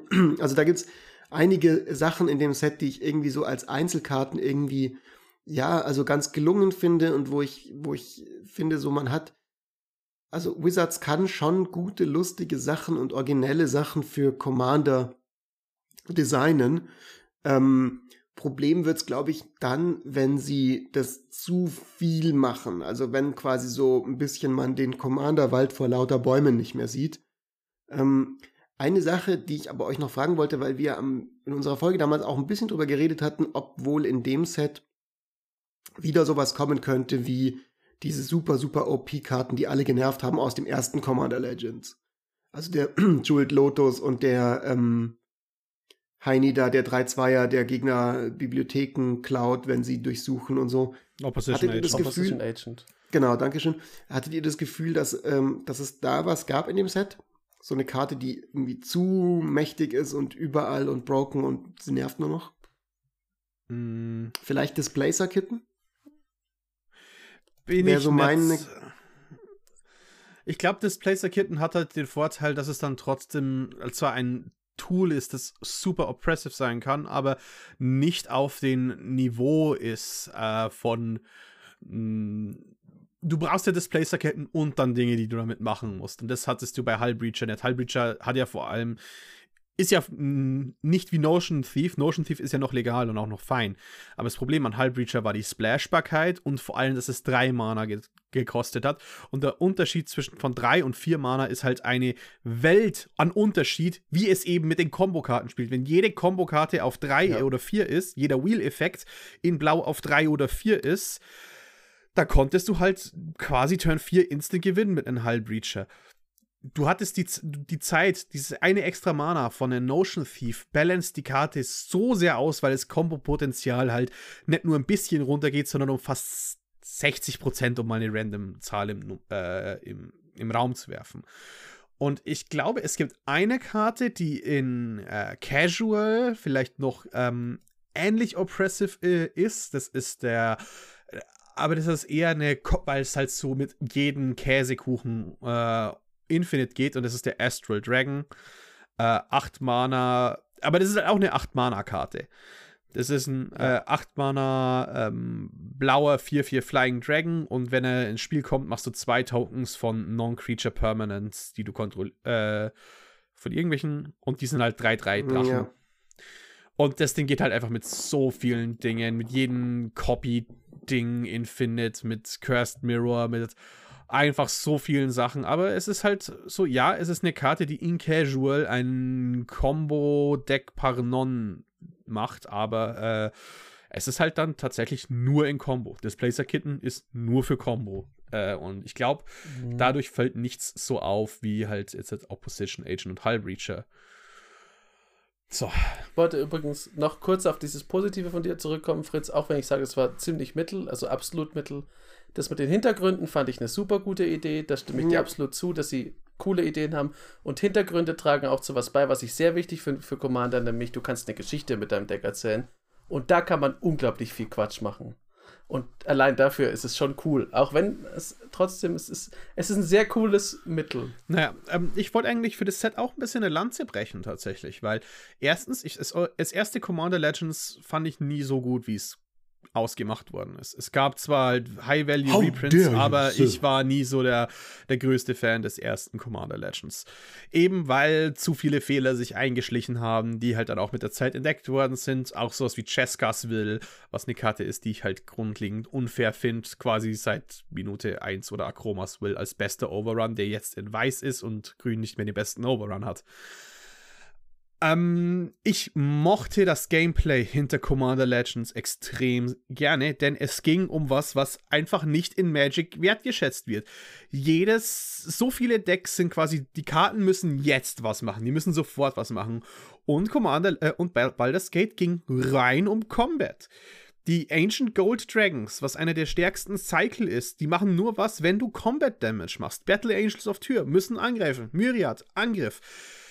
Es gibt Probleme, Ja. aber so wie Angriff und Combat gepusht worden ist in den Set, spielt es sich tatsächlich super äh, schön, halt auch als Limited Set und auch für die großen Sachen von Magic, weil wenn ich was machen möchte, ich habe da meine Strategie. Ich brauche, ich muss mit Schaden durchkommen. Ka äh, und mein, äh, äh, meine Card of the Year ist Karlach, Fury of Avernus. 4 und ein Rot, 5-4, legendäre Creature Tiefling Barbarian. Ähm, whenever you attack, if it's the first combat phase of the turn, untap all attacking creatures. They gain first strike until end of turn. After this phase, there is an additional combat phase. Und du kannst halt einen Hintergrund wählen. Der Grund, weswegen das für mich die Card of the Year ist, ist, weil mit der kommst du immer in Combat durch und sie kann dir das ganze, die ganzen Dinge, die dieses Set mitgebracht haben, anlocken, weil du greifst erst an, dein Zeug enttappt, was quasi Vigilance ist, das haben wir schon mal geredet, wie wichtig das sein kann. Es ist einer der besten Wege, weil sie selbst muss nicht mit angreifen, um extra Combats zu bekommen und du bekommst First Strike. Das heißt, du darfst es, die ganzen lustigen Tools, die du bekommen hast, endlich nutzen. Und ich schätze die deswegen so wert als Card of the Year, weil tatsächlich Combat sich endlich mal wieder besser anfühlt als ETB-Value-Generation seit, ich glaube, seit einem Jahr.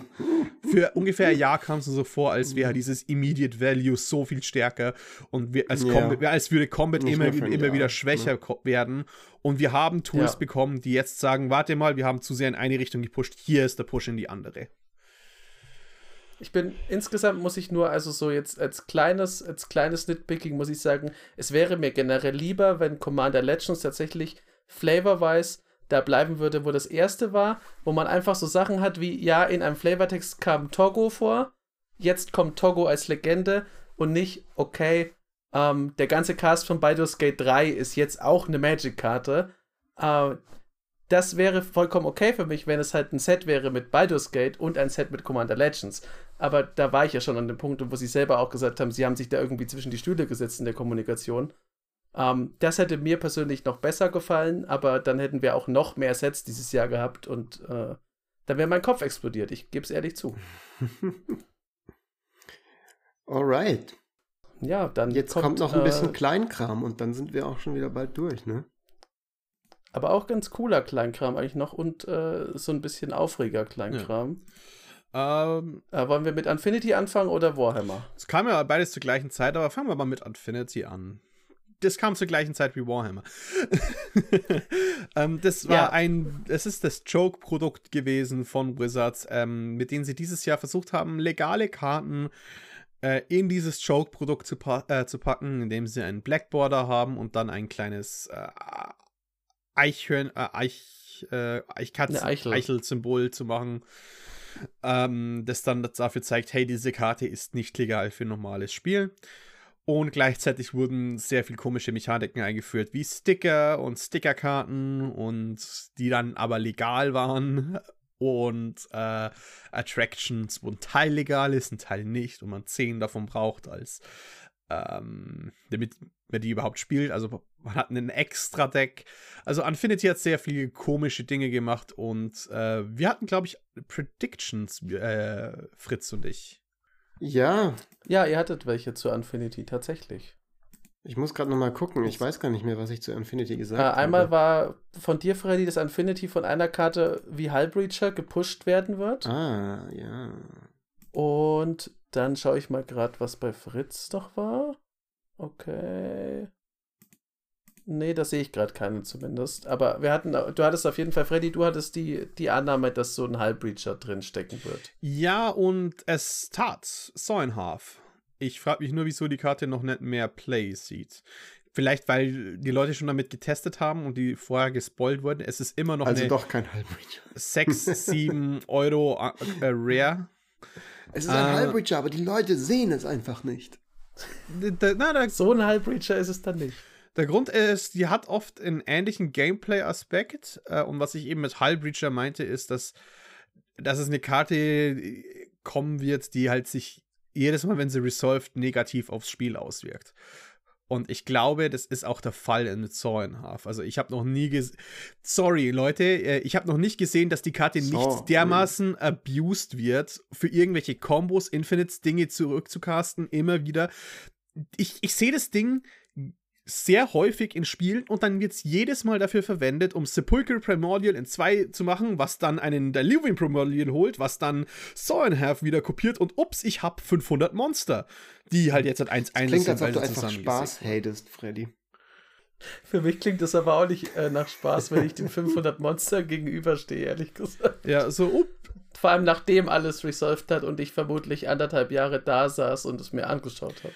Es ging Ja. nicht um die Stärke von Hull Breacher in, in meiner Aussage damals. Es ging darum, dass es eine Karte ist, die so nervig wird wie Hull Breacher. Mhm. Und Saw in Half möchte ich nicht mehr sehen. Wobei ja, also streng genommen, was man glaube ich nicht sagen kann, wenn wir jetzt wirklich die Prediction ernst nehmen, dass äh, es nicht so ist, dass Saw in Half die Karte ist, die als Chase Rare irgendwie den Verkauf dieses Sets ankurbelt. Also ich glaube, Nee, das waren möglicherweise am ehesten noch die Shocklands, die ja auch wirklich, wirklich pretty sind. Die waren damals auch schon gespoilert und bekannt, als wir die Folge aufgenommen haben. Äh, ich bin enorm traurig, dass ich keins von denen aus. Wir haben äh, ein paar Booster gekriegt von Wizards dieses Jahr für Infinity und ähm, haben da dann auch ein Set-Review gemacht, äh, das gesponsert war von Wizards und ein paar YouTube-Shorts. Als Pack-Openings leider, äh, leider, leider keine Shocklands dabei gewesen bei mir. Ich glaube, ihr habt ein bisschen Glück gehabt. Freut mich natürlich für euch. I'm happy Ja, for zwei you. habe ich. Ähm, Aber das war nicht für den gesponserten Booster. Das Ans- waren von drei, die ich random dazu gekauft habe. Ansonsten finde find ich, dass ähm, es als Set so okay war. Also es, es, es war, also ich glaube, das ist schief gegangen, diese Idee mit den Wasserzeichen. Ein paar Sachen irgendwie sind legal, ein paar Sachen sind nicht legal und so. Das haben wir, meine ich, auch ausführlich erörtert in unserem ähm, Set-Review. Ähm, ich halte das nicht für ein sinnvolles Konzept, insbesondere weil ja dann auch irgendwie Missprints kamen, wo dann das falsche Wasserzeichen drauf war Ja. was halt so, so von allen möglichen Missprints so der beknackteste ist, weil so wie viele Leute, also weißt du, so der kleine Timmy, Timmy Big ähm, Deck möchte einfach ähm, seine, seine coole Karte aus Infinity spielen und er darf nicht, weil sie ist nicht legal und dann muss Ja. man ihn enttäuschen so ein bisschen. Ähm, von der Ästhetik her fand ich es okay. Es war mir letztendlich dann so ein bisschen zu sehr wie so eine Packung Skittles oder wie so eine, ein lustiger Geburtstagstortenkuchen so. Also es war nicht ganz so dieses Basice, was ich mir oft erhofft hatte, aber ähm, habe ja im Set-Review auch gesagt, ich mag trotzdem, also Zirkus und insgesamt die Idee fand ich cool, aber ich glaube, mein, mein Leben wäre jetzt auch nicht viel trister und trauriger, wenn es dieses Set äh, nicht gegeben hätte, wenn man mal ganz ehrlich ist. Ich glaube auch, also auch da ist wie, zum einen glaube ich, ist das Set einfach untergegangen gegen Ende des Jahres, weil dann hatten wir schon so viel Magic-Content und es ist wirklich, es hat sich merkbar ausgewirkt, dass die Leute einfach genug hatten. Und dann kommt halt auch noch ein Unset, wo sie versucht haben, den Wert des Unsets ja dadurch zu steigern, dass es eben nicht nur Quatsch ist, den man nur in diesem Unset spielen kann. Ähm, aber wie du gesagt hast, dann kommen Missprints, dann hatten wir ja auch in unserer, in unserer Spiel- oder Exil-Folge, teilweise ist es einfach schwierig zu erkennen gewesen und man, also es war, wir haben uns ja auch Ja. köstlich drüber gestritten, warum das jetzt da ist und das jetzt da. Also Ja, ja. das war auch so ein, so ein Ding, über das konnte man viel kommunizieren und es ist irgendwie immer in die Hose gegangen. Und dann Ja. hattest du immer jemanden am Ende, der sagt, ich verstehe es immer noch nicht. Tut mir leid, ich weiß nicht, welches Wasserzeichen quer äh, über Chase Bellerins linkem Ohr sein muss, damit er äh, nicht legal ist oder legal. Ähm, ja, Mhm. das ist, glaube ich, so ein Opfer von dem eigenen, von dem vielen Magic geworden dieses Jahr. Ja. Ich finde es allerdings nicht so schlimm, weil Unsets sind jetzt, muss man ehrlich sagen, nicht die wichtigsten Sets des Jahres. Ja. Ähm, damit kann man Spaß haben, das ist vollkommen okay, aber wenn das jetzt nicht so viel Beachtung kriegt, äh, meinetwegen. Holt euch eure Comets und eure Sauenhalves jetzt noch, wo sie günstig sind, übrigens. Die werden nicht viel günstiger als das, was sie jetzt sind. Ähm, ich bin Alright, halt weiter einfach. im Text. Achso, Ja. nee, wolltest du noch deine, Äh, dein Fazit zu Infinity loswerden? Entschuldigung. Ja, ich wollte sagen, ähm, das, Set, das Set an sich hat mir an manchen Stellen getaugt, aber ich, es gab zu viel Negatives, vor allem was eben das Extra-Deck anging ähm, und was halt außerhalb vom Spiel passiert ist. Aber ich glaube, der größte Grund für den Failure war eben der Release-Schedule. Die Leute hatten eh schon wenig Geld zu dem Zeitpunkt. Es kamen Haufen Secret Layers dieses Jahr raus und ähm, Dominaria United war nicht so lang her und dann kam Warhammer 40k gleichzeitig heraus. Vier Decks, die aber 158 Karten insgesamt sind als einzelne. Das ist ein Miniset. Wir hatten damals Minisets. Äh, Darksteel, Fate Reforged. Das ist gar nicht. 158 Karten war damals normal für ein mittleres Set. Und das sind jetzt nur in drei, äh, auf vier Decks aufgeteilt. Und mhm. äh, ja, wir hatten das erste wirkliche Crossover-Event, das groß war, nicht bloß in Form von zehn Karten oder so. Und es kam ja. gut an. Die Decks waren einfach stark. Und ich glaube, was das bewiesen hat, Warhammer 40k, ist erstens, dass die Ästhetik von Warhammer 40k verrückt ist und sich mit, mit so vielen Dingen mischen kann und gar nicht so ernst, wie die Leute meinten. Und dass äh, Magic-Spieler froh sind, wenn es gute Karten gibt und Designs, die aber gleichzeitig nett das Spiel brechen, sondern gute Karten sind, die einfach gute Karten sind. ja, und äh, ich glaube, ich irre mich nicht. Das ist jetzt gerade im dritten Reprint dieses, also dieser Zyklus an Decks. Und das soll ja auch noch eine Weile so weitergehen. Also, das finde ich, ist als Produkt gelungen. Das ist cool das ist, äh, das ist nicht so, man sich denkt, oh, Universes Beyond, sondern cool, Uni Universes ja. Beyond hat tatsächlich eine Bereicherung für mich als Magic- und Commander-Spieler gebracht. Ähm, die Decks waren echt spaßig zu spielen. Ähm, ich habe sie immer noch hier stehen und habe bis jetzt nicht gewagt, sie auseinanderzunehmen, weil sie in sich so ein schönes äh, Paket einfach sind. Und wenn sie eben dann auch wieder, immer wieder neu gedruckt werden, dann ist es halt auch verfügbar und man kann auch mal Spaß dran haben und hat da nicht diesen Edgar Markov-Effekt, dass man halt gar nichts mehr davon kriegt. Und das finde ich eigentlich eine sehr schöne Sache, ist vielleicht aber auch aus Marketing-Sicht erstmal gut, wenn das das erste große Universes Beyond-Ding ist, dass man nicht direkt da ähm, sich ganz böse geriert, aber das äh, soll so bleiben. Finde ich nämlich cool. War wirklich ein kleines Highlight im Jahr. Ich finde auch, also die Befürchtung, die große Befürchtung bei Warhammer 40k, die ich hatte, ist, wie ist es, wenn ich einfach nur Magic spielen will und auf einmal laufen da Typen mit Flammenwerfern und Raketenwerfern rum und ich kann meine Bogenschützen nicht mehr ganz ernst nehmen. Und diese Befürchtung, ähm, ja, die hat sich nicht bewahrheitet. Also ich finde, diese Karten könnten absolut auch irgendwelche phyrexianischen Viecher sein. Die könnten absolut auch einfach nochmal irgendwie bei Brothers War rumhampeln als, als Viecher. So, das könnte Gigs irgendwie sein und so weiter. Also, ähm, also es, es ist wie eine Mischung aus Innistrad, Phyrexia und ähm, irgendwie äh, Kriegsys oder sowas in der Richtung und das finde ich voll in Ordnung. Also das passt, das, das wirft mich nicht aus meiner kleinen Flavor-Fantasiewelt raus und stimmt mich, glaube ich, auch optimistisch für das Herr der Ringe-Set, das nächstes Jahr ja kommt. Also ich glaube, dass Wo das dann, ja dann wieder Bogenschützen gibt. Genau, genau, genau. Also das äh, finde ich voll okay. Ich muss zugeben, dass ich mir die Decks nicht so genau angeguckt habe. Ich war, glaube ich, auch nicht dabei, als ihr, als die rauskamen. Das war eine der Phasen in dem Sommer, wo ich nicht so den Kopf für Magic hatte und auch beim Podcast nicht dabei war. Deswegen weiß ich gar nicht so ganz genau, was es da jetzt eigentlich alles für coole, für coole Karten in diesen Decks gibt tatsächlich. Aber wenn ihr sagt, dass die cool sind und so, dann, dann ähm, vertraue ich euch da. Selbst das Lesen der Decklists macht dabei Spaß. Wenn man einfach so drüber schaut, sieht man coole Reprints man sieht coole neue Karten, das ist einfach schön. Und weil sie immer, weil sie jetzt so häufig wieder gedruckt werden, kann man sich dann auch mal mhm. in Ruhe Gedanken machen und es dann sich holen. Ja. Und es passieren halt immer wieder coole Dinge, dass man dann entdeckt, hey, warte mal, Chaos Terminator Lord passt vielleicht trotzdem in der Karte und erst denkt man so, oh Mann, wie sieht ein Chaos Terminator Lord aus? Und dann so, das soll futuristisch sein als Karte. So. Und das liegt halt einfach daran, weil das Warhammer 40k Universum dumm ist. Es gibt feudale Welten, die sie absichtlich feudal lassen, weil sie, Mhm. äh, weil, weil, weil Leute, die äh, nicht an Technologie ausgesetzt werden, viel stärker an den Imperator glauben können und viel besser Es darin, halt- Ora et Labora zu machen. Es ist halt Science Fantasy. Das macht schon viel aus. Das hat man da wieder bemerkt. Äh, ich würde sagen, dass selbst Star Wars noch einigermaßen gut funktionieren würde. Aber da können wir nächstes Jahr nochmal drüber sprechen. Es ist halt kein Sci-Fi und es hilft sehr, sehr, sehr. Ja.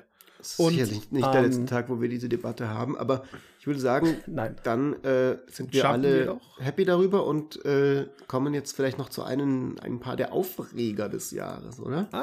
Noch, noch, ein, noch eine Ja. kleine Sache. Wir haben noch ein kleines Set und zwar springen wir noch in Jumpstart 2022 rein. Weil jetzt kommen nämlich zu Goblins und Hunden auch noch Teufel und Yetis Aufpackungen, die man sich da kaufen kann. Und das ist das lang erwartete Sequel zu einer der besten Einsteigerprodukte, die, glaube ich, jemals existiert haben. Also ich liebe Jumpstart. Das Originale. Es ist einer der we we wenigen Wege, wie ich tatsächlich zwei Booster nehmen kann und dann bekomme ich sowas zusammen wie Team Ferocious Teamwork als Deck, was spielbar ist. Und äh, man hat neue Designs drin, wie etwa den Argus äh, Cross Eternal Soldier, welcher Fähigkeiten auf sich verdoppeln kann und auf andere Leute in sein Team vergeben und alte Klassiker wie etwa Ronas the Indomitable, die auch schon lange keinen Reprint mehr haben und schwer zu, zu reprinten sind, weil es ist keine Chase Mythic, aber es ist trotzdem eine teure Karte. Und genau da findet Jumpstart eben Anklang. Und äh, ich glaube, auch wenn es dieses Jahr ein bisschen schwächer ist als das erste Jumpstart, ich denke nicht bei viel. Also wirklich nicht um viel. Und die neuen Designs sind sehr stark und äh, ich glaube, damit bin ich immer noch sehr zufrieden. Eigentlich bitter, oder? Ich meine, also auch, auch Jumpstart hat das Problem mit der Produktermüdung zum Ende des Jahres. Es spricht zwar Einsteiger an, aber trotzdem wird ja Magic auch viel von äh, alt eingesessenen Leuten gekauft. Und es hat jetzt nicht diesen gleichen katastrophalen Fehlstart wie das erste Jumpstart, das halt mitten in der Corona-Pandemie äh, aufgeschlagen ist und deswegen nicht wirklich funktioniert hat, so wie es sollte. Aber jetzt ist halt Jumpstart wieder am Ende des Jahres und da ist so viel los und dann ich würde mir für Jumpstart, weil ich es wirklich auch cool finde, mal wünschen, dass man es ein bisschen prominenter mit ein bisschen Luft irgendwo hinsetzt und nicht, ich meine, das wird ja jetzt, Sie haben ja gesagt, Jumpstart kommt ja jetzt zu jedem Set, also es soll alles jetzt begleiten, die großen zumindest. Das ist kein Jumpstart, was sie aktuell gemacht haben. Ja, aber das ist, das ist, was sie möchten. Also Jumpstart ist da, um zu bleiben. Und gleichzeitig würde ich mir für Jumpstart wünschen, dass es nicht immer so ein angeklebtes Ding ist, sondern dass es wirklich, wie ich gesagt habe, dass es ein bisschen Luft hat, dass man sagen kann, ich fand in diesem Jahr Jumpstart cool und nicht, äh, welches Jumpstart meinst du jetzt? Das zu dem Set oder zu dem Set? Weil ich weiß ehrlich gesagt nicht mehr, welches welches Die sollen ist. die Ch- Set-Jumpstarts einfach lassen. Die Set-Jumpstarts, die sie da machen, sind kompletter Müll. Es geht tatsächlich, und das ist auch ein Riesenproblem, weswegen ich glaube, die Leute gar nicht wissen, dass Jumpstart 2022 draußen ist. Weil Ja, ich- sie ein anderes Produkt so genauso wirklich. nennen und das nicht das gleiche Produkt ist. Das ist, was ich meinte. Das geht unter. Gut. Ich glaube, jetzt sind wir schon im richtigen Rage-Mode. Ich habe zu Jumpstart nicht allzu viel zu sagen, weil auch das war eine der Produkte, die einfach unter meinem Radar geblieben sind dieses Jahr. Ähm, aber ähm, ja, also ist ja auch okay. Man muss, glaube ich, nicht wirklich in diesen Zeiten jedes einzelne Magic-Produkt mitbekommen. Äh, dazu, zumindest mir fehlen da die kognitiven Kapazitäten. Aber jetzt, bevor wir zu den Karten des Jahres zu kommen, kommen nochmal ein klein bisschen Negativität. Was waren die Aufreger des Jahres?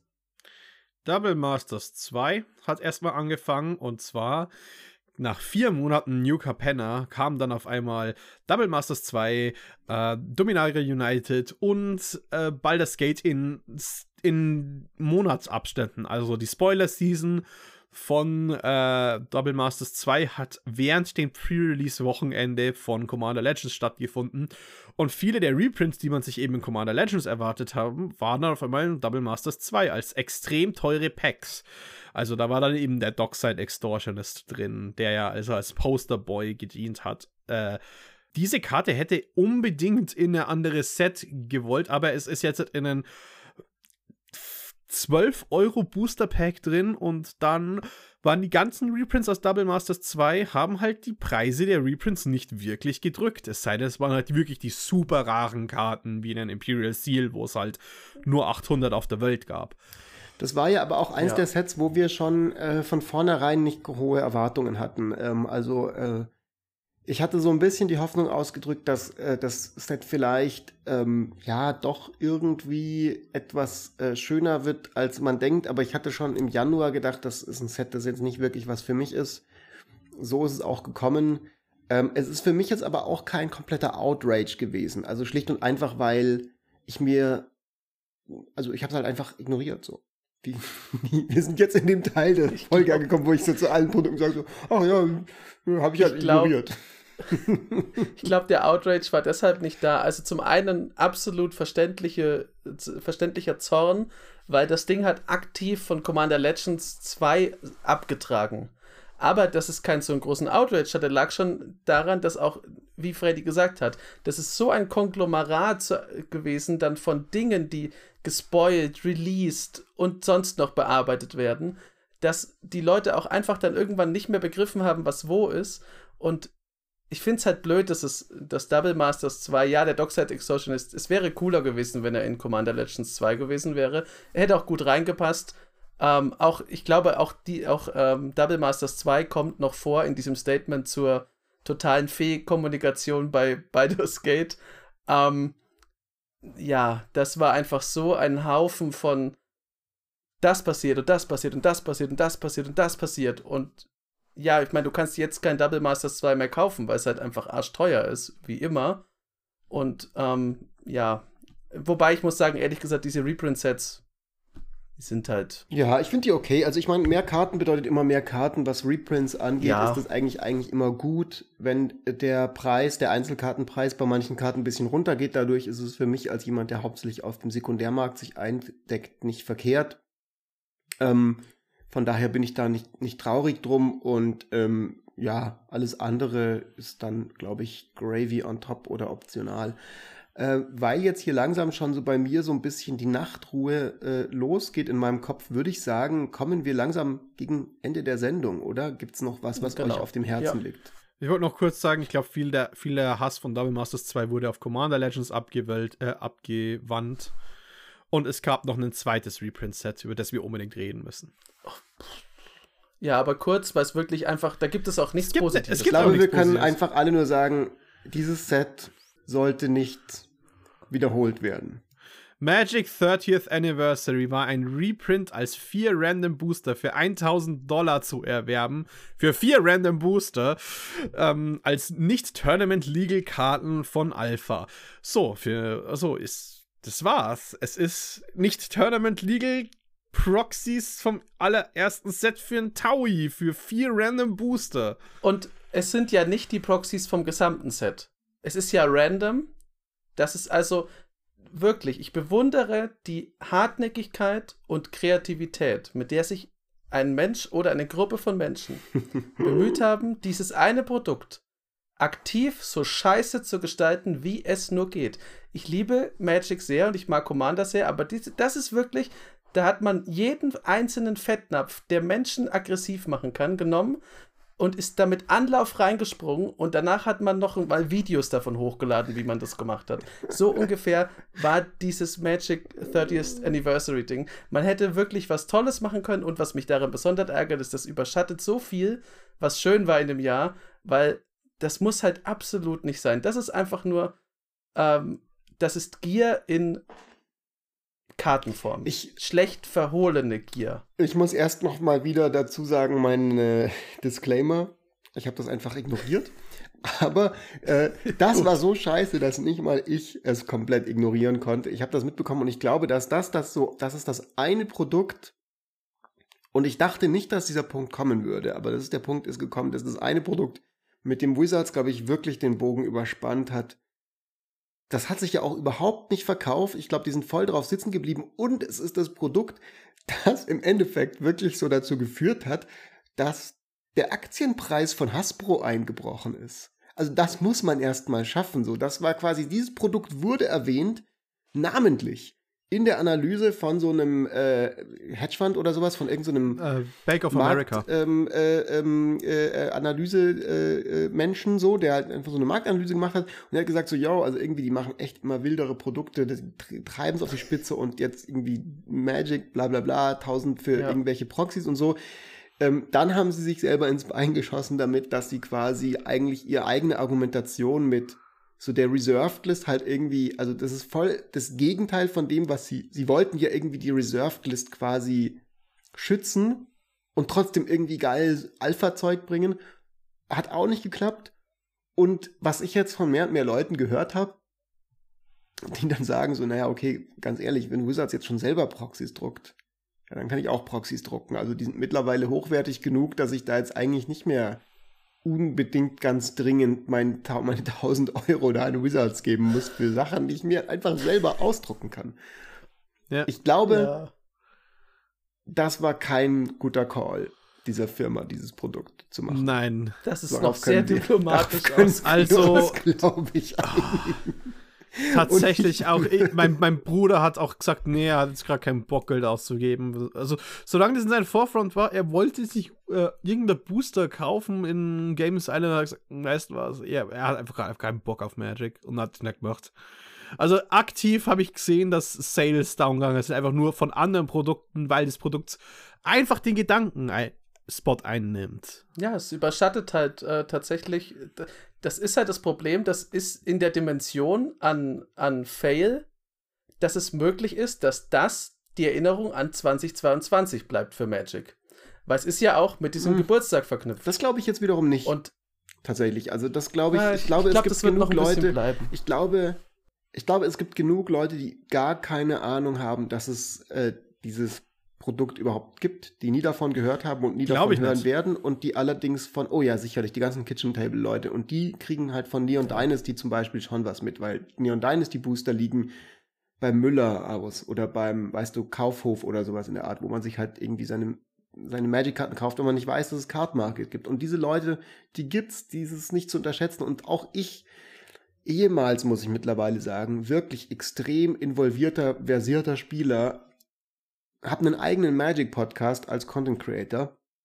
Und ich werde, glaube ich, bei diesem Jahr mich nicht an Magic 30 erinnern, sondern ich werde mich an Neon Dynasty erinnern und halt an die Main-Sets. Also ich, ich glaube, dass das jetzt definitiv ein Schuss in den Ofen war. Ich glaube allerdings nicht, dass es ähm, langfristig negative Auswirkungen auf Magic als Ganzes hat. Ich glaube, wenn dann eher positive Auswirkungen, weil es tatsächlich ein Warnschuss vor dem Bug war, der deutlich genug sein könnte, dass Wizards vielleicht mal daraus lernt. Hm. Ich glaube, ich hoffe, dass Hasbro sich daran erinnert, dass sie äh, runtergestuft wurden dafür explizit mit. Also als großes als großer erwähnenswerter Punkt, denn das wäre bitter nötig, denn wie gesagt, das, das sollte, das darf sich auch einfach nicht wiederholen. Weil das ist, man muss sich das nochmal wirklich so klar machen, also bevor, ohne jetzt hier in so eine super Finanzfolge irgendwie abdriften zu wollen, können wir mal eine eigene Folge dazu machen. Aber das ist echtes Geld. So, also das ist wirklich, und zwar nicht wenig, das ist wirklich sehr, sehr viel Geld. Also jeder Mensch, der ab jetzt bei Wizards und Hasbro dafür argumentiert und sagt so, Leute, wir können doch noch viel mehr Geld machen aus der Magic Player Base, indem wir die Whales so lasst mal ein Produkt für 10.000 Euro machen und so. Und da sind dann irgendwie Karten mit Blattgold drin oder so. Der wird halt das Gegenargument kriegen so, nein, Bro, das letzte Mal, als wir es gemacht haben, haben wir irgendwie 500 Millionen verloren, weil unser Stockpreis eingebrochen ist. Also wir machen das jetzt vielleicht nicht mehr. So, und, und es gibt keine anderen Argumente für diese Produkte, außer sie machen sehr viel Geld und wir verdienen uns eine goldene Nase. Ja. So, und wenn dieses Argument wegfällt, dann merkt vielleicht Wizards in Zukunft wieder, ah, okay, das, mit dem wir eigentlich Geld machen, sind tatsächlich Produkte, die, die Leute toll finden und nicht einfach Produkte, die sehr, sehr viel Geld kosten. Ja. Ähm, apropos so. äh, noch, noch Dinge, die Geld machen. Äh, nur eine kurze Frage: Haben wir irgendwelche Secret Layers dieses Jahr gekauft? Ich habe dieses Jahr keine. Ich habe noch nie ein Secret leer gekauft. Das ist so traurig. Ich habe mir, so das Manga. Mir das, ah ja. Ich habe mir das Manga Secret Lair äh, gekauft mit äh, Idyllic Tutor und Swords to Plowshares, was am Anfang vom Jahr für Neon Dynasty rauskam. Das war super schöne Artworks und vor allem spielbare Karten. Also, wenn ich, wenn ich nochmal einen ähm, Secret Lair sehen möchte, dann wirklich eins, wo Veil of Summer dabei ist, Swords to Plowshares, äh, Idyllic Tutor, alternative Artworks von Karten, die ich tatsächlich spiele. Praetor's Grasp, die, ich glaube, du hast sie ja auch gesehen, äh, als ich sie gespielt habe auf der Command, äh, auf dem Command-Fest gegen dich, Jochen. Ja. Und ähm, dann gab es noch das Street Fighter Secret Lair, weil ich halt einfach großer Street Fighter-Fan bin. Das habe ich mir mit meinem Bruder geteilt. Das war auch kurios genug, dass man sagen kann, das ist, das passt nicht so super zu Magic. Street Fighter fand ich jetzt am Anfang, als ich das gehört habe, dass das rauskommt. Trotzdem, das war lustig genug. Also es gibt eine, es gibt einen, es gibt einen Platz, wo man mit, wo man mit Witz ein bisschen diese Distanz überbrücken kann, wo man das einfach bricht, ein bisschen ironisch und sagt, ja, aber guck mal hier mit meinen 10.000 brennenden Fäusten, das ist irgendwie lustig. Das findet auch das Gegenüber meistens cool am Commander-Tisch. Ähm, fand ich auch gelungen. Ich habe aber ehrlich gesagt auch bei Secret Lairs dieses Jahr den Überblick verloren. Das ist halt einfach ja. sehr viel Magic. Ja. So, jetzt würde ich behaupten, sind wir, glaube ich, ganz gut durchgekommen mit den Sachen. Wir haben mal wieder eine richtig schöne, extra dicke, super juicy Folge für alle Leute da draußen produziert. Und bevor wir jetzt zu den Karten des Jahres kommen, Freddy hat jetzt eine schon gespoilert, erstmal ein kleiner Shoutout an unser großartiges Team, das uns durch dieses Jahr begleitet hat. Vorhin haben wir ja schon dem Matthias, dem T. Homer, unserem Video-Editor extra Props gegeben, aber auch allen anderen, die da mitmachen, der Nerdsflow, der die Boxing-Liga macht und natürlich der Daniel, der uns auf Social Media so super unterstützt, dessen Idee das auch war mit der Karte des Jahres. Also fetter Shoutout an at Kieldor Outpost auf Twitter, folgt dem mal oder at The Resladero auf Discord, wenn ihr auf unserem Server seid. Und wenn ihr schon am Server seid, wisst ihr ja, was ihr zu tun habt. Auch alle anderen Kanäle supporten und promoten und vor allem mal wieder uns äh, auf WhatsApp an eure Playgroup schicken, weil das hilft uns sehr. Und das wäre sehr nett, wenn ihr uns eine kleine Weihnachtsfreude machen wollt. Und das wäre sehr nett. Außerdem abonnieren. Genau. Und Glocke drücken. Und jetzt. Und Kommentare schreiben. Jetzt nochmal spannende, spannender Moment of Truth. Äh, Freddy hatte seinen Back to the Red Zone, seine Legende. Jochen, was ist denn deine Karte des Jahres? Hast du eine im Kopf? Ich habe sie schon erwähnt, ähm, weil ich das, glaube ich, jetzt zu einem Deck mache, das ich äh, länger begleiten werde und weil ich die einfach, ich weiß nicht, die spricht mein Herz einfach an. Jedit Oyanen Mercenary, ich habe sie vorhin schon erklärt, die Katze, die andere Katzen erzeugt. Ich finde das cool, dass da so was Blödes wie Forest Walk drauf ist, weil Forest Walk ist halt uralt. Gleichzeitig ist Forest Walk vielleicht der relevanteste Walk, den es gibt. Ähm, und hm. er sieht so dermaßen cool aus. Es ist ein Luftschiff-Piratenkater, Tigerkater auch noch. Also, hell yeah. Ich finde den einfach cool und ja, er ist Band und wir hatten in der letzten Folge unsere Probleme mit Band, aber wie gesagt, Legendaries Matter, das macht irgendwie Spaß, da kann man auch immer wieder neue Sachen reinstopfen, wie man will. Das, das muss auch kein super ernstzunehmendes Deck sein. Das macht mir einfach Freude und die ganze Karte hat mir, sobald ich die gesehen habe, Freude gemacht. Und deswegen ist es meine Sehr Karte schön. Ich sage jetzt meine Karte gleich, aber ich habe eine Frage an euch. Hättet ihr einen Tipp, was die sein könnte? Ich habe es auch schon relativ offensichtlich gemacht in der Folge heute. Naja, es ist Solkana. Es, ja, es ist natürlich Solkana. Also ähm, es, es geht gar nicht anders. Äh, ich habe, glaube ich, wirklich seit seit seit 2015, seit 2016 kein Grixis-Deck mehr. Also wirklich mittlerweile sechs, sieben, acht Jahre oder sowas, sieben Jahre. Und ähm, ich finde den, es ist wirklich, es ist noch nicht so das perfekte Deck, es ist noch nicht ganz rund. Also manchmal, wenn ich ein Deck mache, dann klickt es einfach. Das letzte Mal war das bei mir bei dem Gruul Stompy Deck, das ich gebaut habe, vor ziemlich genau einem Jahr, das einfach irgendwie so eine runde Gesamterfahrung ist. Das ist noch nicht ganz, aber es kommt sehr nah dran und es ist, es fühlt sich einzigartig und spaßig genug als Kriegsdeck an und ich finde Solkana einfach ein lustiges Design und deswegen ist das meine Karte des Jahres. Hm. Also, ich finde es lustig, dass du das gleiche gesagt hast mit dem, mit dem Deck wie bei meinem Jedit Ojanen. Das ja, ist einfach, ich musste auch gerade lachen. Aber da muss man halt irgendwie, das, das macht auf jeden Fall Spaß dran zu arbeiten. Ja.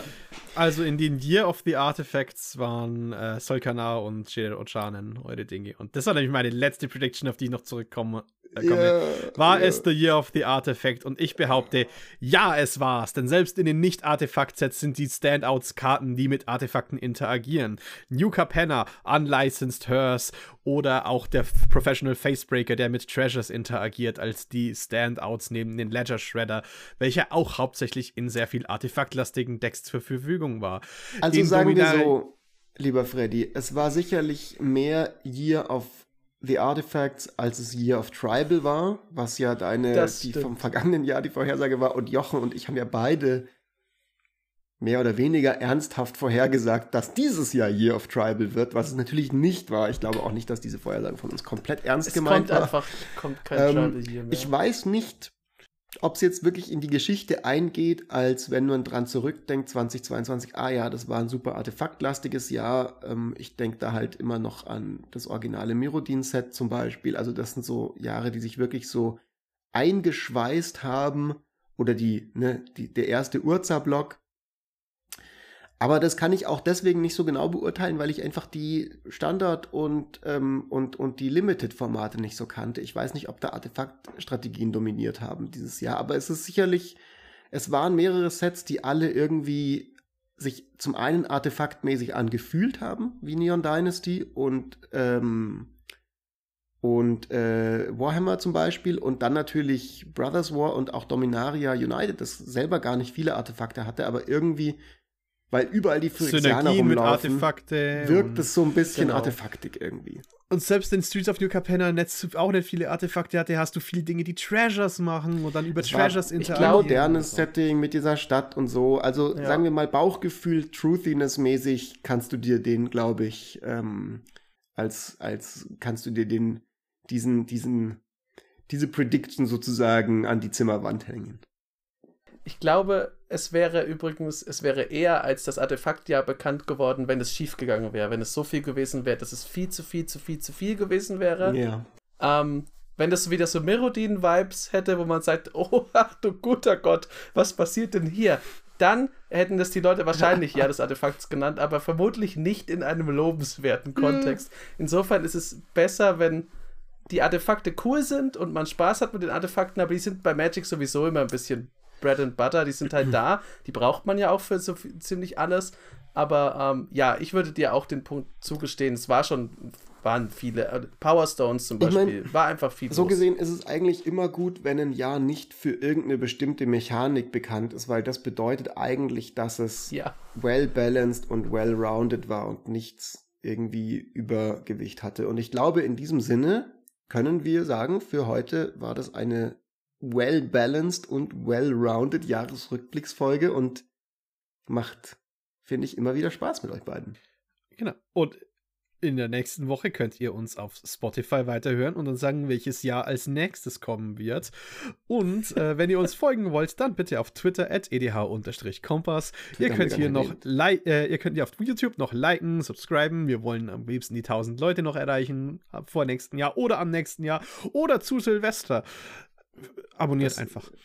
Macht es. Wir stehen kurz vor den 1000. und genau, mach das. Äh, ich sag schon mal Tschüss und Matthias, ähm, der du das jetzt schneidest, bitte, während Fritz so schön über well-balanced Dinge gesprochen hat, möchte ich das Thanos-Meme aus äh, von Marvel möchte ich hier im Video sehen am Schluss. Ja, okay. Also dann wir sehen uns. Bis nächstes Ciao. Jahr. bis nächste Woche. Servus. Schauen wir mal. Eins von beiden. Ciao, ciao.